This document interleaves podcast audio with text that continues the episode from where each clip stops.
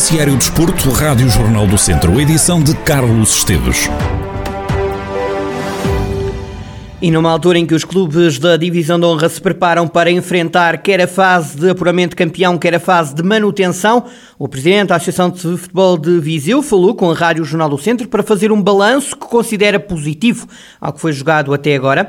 Já Carlos Lopes dá os parabéns aos clubes e avança que aumentou o número de adeptos nos estádios do distrito terminada que foi esta primeira fase, estou bastante satisfeito. Houve bastante esforço dos clubes, da parte técnica, da parte dos dirigentes, dos jogadores.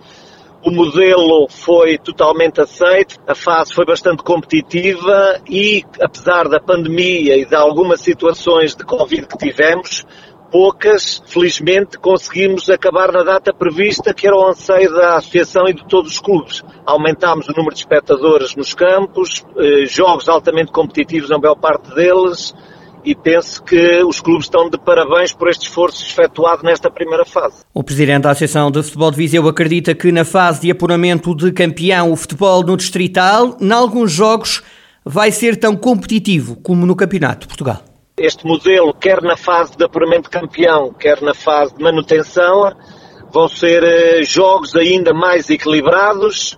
No caso do apuramento campeão, dos, das oito equipas que conseguiram o apuramento, não é? E na fase de manutenção é exatamente igual, porque há objetivos e, eh, para todos os clubes e penso que vão ser, eh, que a, que a competitividade vai aumentar e vai tornar jogos bastante interessantes, muitos deles, e eh, equivalentes a campeon ao campeonato, possivelmente, do Campeonato de Portugal, da Federação. Temos jogos altamente competitivos. José Carlos Lopes confia que a pandemia não trave os jogos de futebol. Só esperemos é que a pandemia, com os números que estão a aumentar, que, que nos deixe jogar e, e que continuemos a avançar em termos desportivos, que, que neste momento estamos numa situação do país bastante complicada e vivemos alguma indefinição e nós queremos jogar e queremos ter os clubes em atividade eh, para, para darmos um exemplo à sociedade. Esse também é um, é um aspecto importante que, que nós queremos regressar dia 9 e, e, e fazer a competição. No que diz respeito à fase de manutenção, vão descer cinco equipas da divisão de honra para a primeira distrital, sendo que este número está dependente do que fizerem os dois clubes que estão no Campeonato de Portugal. Neste momento que temos no regulamento, são, essas cinco equipas da fase de manutenção, portanto, são duas séries de oito, serão três de uma série e duas da outra, é o que está fixo neste momento. Nós esperemos que quer o Castro Daire quer o Ferreira Daves, que não desçam divisão e que só tenhamos estas cinco descidas à primeira divisão distrital, é o que nós esperamos. Ó, oh, Sr. Presidente, mas essas descidas, imagine, a terceira equipa que descerá de uma série ou de outra vai ser por comparativo com outra série, certo? Sim, sim, exatamente, claro, sempre, sempre. José Carlos Lopes, presidente da Associação de Futebol de Viseu, e o balanço àquilo que se pode chamar de fase regular da divisão de honra. As equipas estão agora divididas entre fase de subida ou de apuramento campeão e fase de manutenção. Uma delas subirá ao Campeonato de Portugal, outra vai garantir a primeira eliminatória da taça e cinco clubes vão descer à primeira divisão distrital. Lito Vidigal já não é treinador do Moreirense. A equipa de Moreira de Cónegos perdeu em Tondela na segunda-feira à noite por duas bolas a uma e o clube decidiu dispensar o técnico. Lito esteve cinco jogos à frente do Moreirense. Perdeu 4 e ganhou 1. Depois de três derrotas seguidas, a turma, de, a turma de Moreira de Cónegos até venceu o Estoril, mas uma nova derrota, no caso consentida em Tondela, foi decisiva para o despedimento. O Moreirense já anunciou, entretanto, um novo treinador. Ricardo Sapinto regressa ao futebol português para assumir o comando técnico da equipa de Moreira de Cónegos, até pelo menos ao final desta época. Depois de conquistar contra o Moreirense três pontos importantes para fugir rapidamente aos lugares de baixo da Primeira Liga, o Tondela vai à procura de um novo resultado positivo frente ao Boa Vista, no estádio do Bessa. O defesa do Tondela, Pedro Augusto, esteve à conversa com o podcast oficial do clube.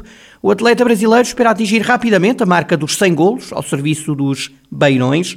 Pedro Augusto espreita ainda com bons olhos a possibilidade de marcar 5 golos esta época seria uma marca muito boa, os cinco gols, é claro que eu busco. Eu acho que já é uma marca boa, não, não, tô, não tô contente, não quero, ah, tá bom, fiz dois gols, tá bom, não, quero buscar mais. É, eu acho que eu venho explorando, explorando alguns aspectos no meu jogo que eu não explorava tanto, acho que a gente vai se conhecendo no decorrer do, dos anos. E é claro que quero fazer mais gols, se chegar aos cinco gols, por exemplo, Acredito que vou ajudar muito e acredito também que vou crescer em alguns lados. Isso pode me dar uma visibilidade boa. Quero fazer muito mais jogos aqui no Tondela também. Quem sabe receber uma camisa dos 100 jogos. É, seria uma marca importantíssima para mim. Ficaria muito orgulhoso, assim como já todo dos 50.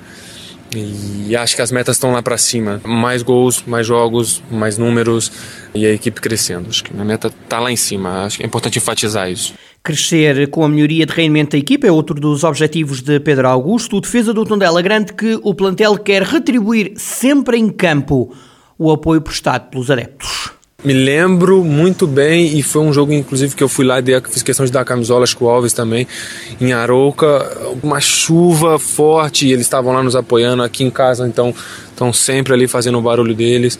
Para nós é importantíssimo eles aqui, nós sentimos o apoio e queremos com toda a força que nós temos contribuir isso dentro de campo e afirmar eles que 2022 as coisas vão mudar de uma forma de resultados, quero dizer. Acho que a, a nossa forma de trabalhar está muito boa. Espero que 2022 mude apenas os resultados, que nós possamos dar para ele mais alegrias do que já tem. Pedro Augusto, defesa do Tondela em declarações ao podcast Auriverde. O Tondela entrou com o pé direito em 2022. O próximo jogo da equipa é este sábado no Estádio do Bessa. O atletismo está em destaque esta semana no Centro Desportivo da Rádio Jornal do Centro. Viramos as nossas atenções para um clube que surgiu nos últimos tempos em Viseu. A Escola de Atletismo Carlos Lopes faz parte da estrutura do Lusitano de Vilmoinhos. Francisco Barata é treinador da escola e diz que a decisão mais lógica foi integrar este novo clube no Clube Trambelo. Defende também que uma escola tem que passar valores para a vida. A escola tem sentidos, não é um mero, uma mera secção de um clube que tem e obtém resultados. A escola tem outras condicionantes para além desses mesmos resultados, que, para o polinário, é necessário também o resultado da formação humana dos jovens, como futuros adultos que eles vão ser. O nome, logicamente, teria que ser do Carlos Lopes. O Carlos Lopes, para quem não sabe, o primeiro campeonato eh, nacional que ele ganhou foi em Júnior pelo Lusitano. Portanto, ele tem uma relação muitíssimo forte com o Lusitano. Logicamente, teria que ficar no Lusitano. Se nós tivéssemos caminhado no sentido de criar uma estrutura própria, eu tenho a certeza absoluta que ainda andávamos a discutir artigos e andávamos a discutir quem é que deveria ser o presidente e quem é que não deveria ser o presidente, quem é que deveria ser o tesoureiro ou quem não deveria ser o tesoureiro. As coisas assim foram perfeitamente fáceis. Francisco Barata lamenta que Viseu tenha focado as atenções no futebol e tenha esquecido outras modalidades. O treinador da Escola de Atletismo, Carlos Lopes, diz que falta cultura desportiva em Viseu. A cultura desportiva em Viseu praticamente é nula. É nula porque não olhamos para aquilo que se está a passar à volta. Se reparar, e nas suas deslocações por Viseu, por certo já se cruzou variedíssimas vezes, com pessoas que individualmente estão a fazer atletismo. E deverá ser a base de qualquer desporto a iniciar-se na escola. E o desporto escolar aí tem muita responsabilidade. E nós perdemos cultura desportiva. Nós tínhamos o Fontelo, há uns anos atrás, cheio de gente a fazer desporto. Hoje, o que é que nós vemos no Fontelo? Pouca gente a fazer desporto.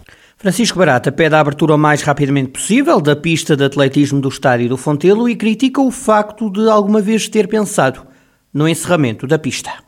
Agora nós temos que aproveitar aquele fontelo. Resta saber quando é que ele está pronto. Nós vamos rezando e pondo umas velinhas, uma pista como a do Fontelo, única no país, em que muitos recordes nacionais foram ali batidos. O que é que aquela pista tem de especial? É a disposição da pista e ela está perfeitamente protegida em termos de ventos cruzados. Eu fiquei perfeitamente boquiaberto quando se falou que o ideal era tirar dali a pista e fazer a pista num outro lugar. O que é que lugar. sentiu nessa altura? Uma mágoa de ser viziense que nem imagina. E quem eventualmente pensou isso não sabe bem o que é atletismo, mas eh, lamento que não sabe, não conhece o atletismo. E se calhar nunca fez prática desportiva nenhuma. Ali é que é a verdadeira pista de atletismo. Agora, que possa existir dois, três, quatro, cinco, seis corredores fora para minorarmos o desgaste daquela pista, ok. Francisco Barata, o convidado do Centro Esportivo desta semana, que pode ver nas redes sociais do Jornal do Centro e em jornaldocentro.pt.